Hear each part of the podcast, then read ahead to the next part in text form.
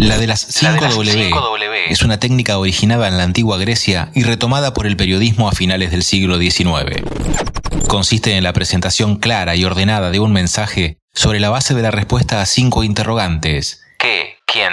¿Cuándo? ¿Dónde? ¿Por qué? Científicas y científicos del CONICET La Plata responden, las 5W sobre sus trabajos de investigación. Podcast.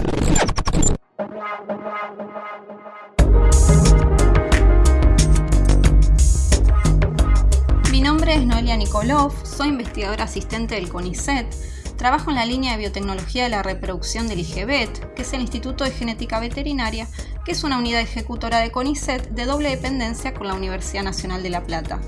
El IGBET está situado y funciona dentro de la Facultad de Ciencias Veterinarias. Mi tema de estudio, desde hace 5 años, es investigar el rol, el efecto de los ácidos grasos poliinsaturados, omega 3, como el EPA y el DHA, en la maduración in vitro de embriones bovinos.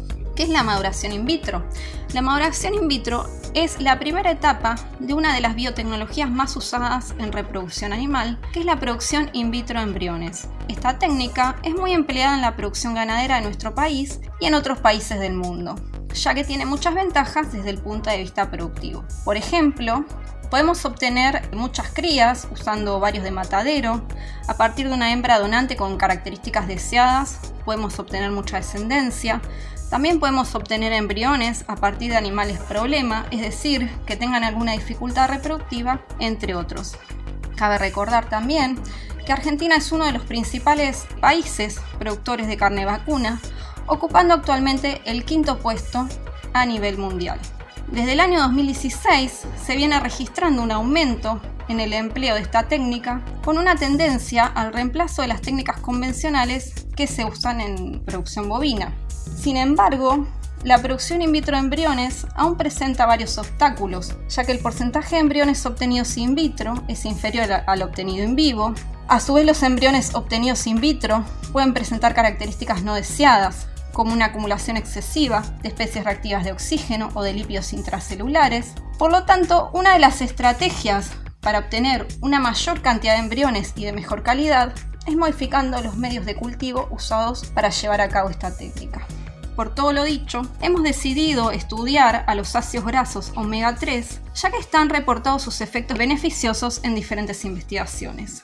Por ejemplo, son componentes estructurales de las membranas biológicas y le aportan fluidez, intervienen en la transmisión de señales intracelulares, pueden tener acción antioxidante, depidilificante, también pueden regular la acción de varias hormonas y enzimas que actúan en la reproducción. Todo lo mencionado los hace que sean buenos candidatos para ser suplementados en los medios de cultivo usados en la producción in vitro de embriones y contribuir a mejorar la calidad de los embriones bovinos obtenidos in vitro. Podcast.